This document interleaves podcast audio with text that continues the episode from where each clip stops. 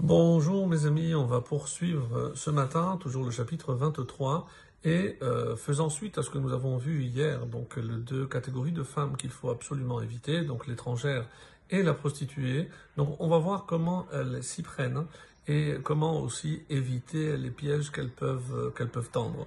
Et ensuite, malheureusement, pour ceux qui euh, n'auront pas écouté tous ces conseils, il ne reste que les larmes pour pleurer et euh, la voix et la gorge pour se lamenter. Et donc c'est pour ça qu'il y a un verset assez atypique où il y a une série de questions et de lamentations, donc qui s'oppose avec le style auquel on était habitué, et on va le voir tout de suite.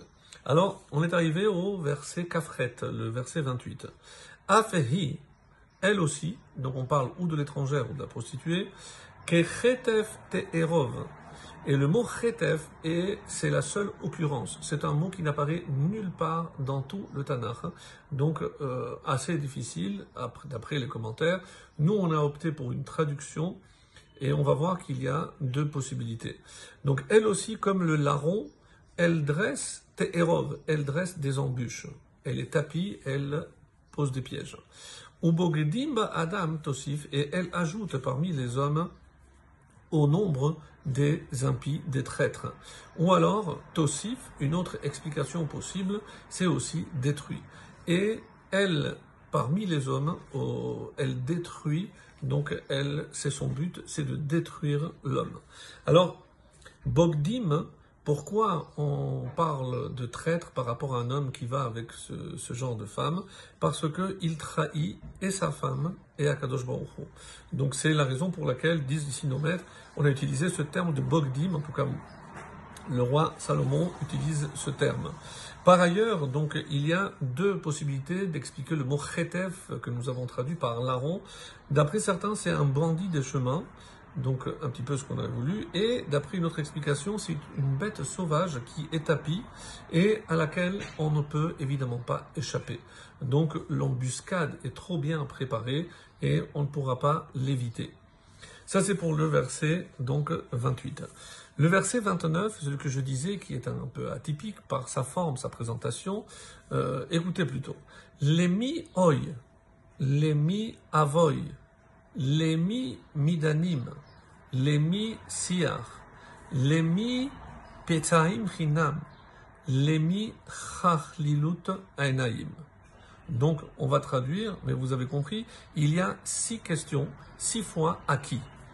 Alors, lemi, pour qui les a, c'est une lamentation, lemi avoy, pour qui les hélas, pour traduire d'une certaine façon, lemi midianim, pour qui les querelles, les mi siar, pour qui les gémissements, les mi petzaim chinam, pour qui les coups sans raison, les mi chachlilut enayim, pour qui les yeux livides, blancs?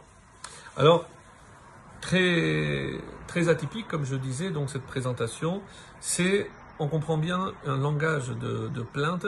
Et d'après certains, donc euh, pourquoi on arrive à cela? Chachlilut enaim, moi j'ai traduit par des yeux livides. Le Ramban par exemple dira que ce sont des yeux rouges de vin. Et on nous propose, euh, pour comprendre et donner un sens à ce, ce fameux texte, de lire à l'envers. Parce qu'on est revenu, rappelez-vous, à l'abus de vin. Donc, les michachlilut enaim, celui qui euh, se laisse aller les yeux rouges, donc malheureusement, Petsa Imrinam, il va recevoir des coups, euh, il, va, euh, se, il va gémir, il va se plaindre.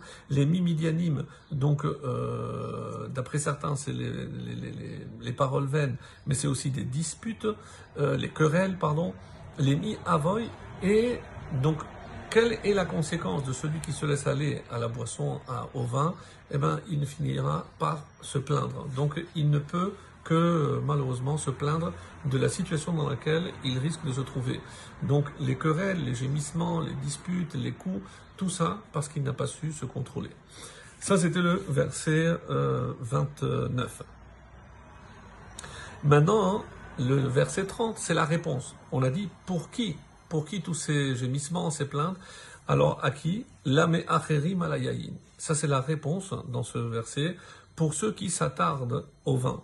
Qu'est-ce que ça veut dire euh, qu'ils s'attardent au vin? C'est ceux qui restent tard dans la nuit pour festoyer et boire au-delà de la raison. Labaim lahakor mimsar, pour ceux qui vont en quête de vin, on dit mismar, c'est un vin mêlé. Ou, d'après certains, comme Rashi, c'est celui qui est toujours en quête d'un meilleur vin. Donc finalement, il, veut toujours quelque chose de mieux. Malheureusement, euh, il ne pourra pas l'obtenir parce que dès qu'il va découvrir quelque chose, il voudra encore mieux.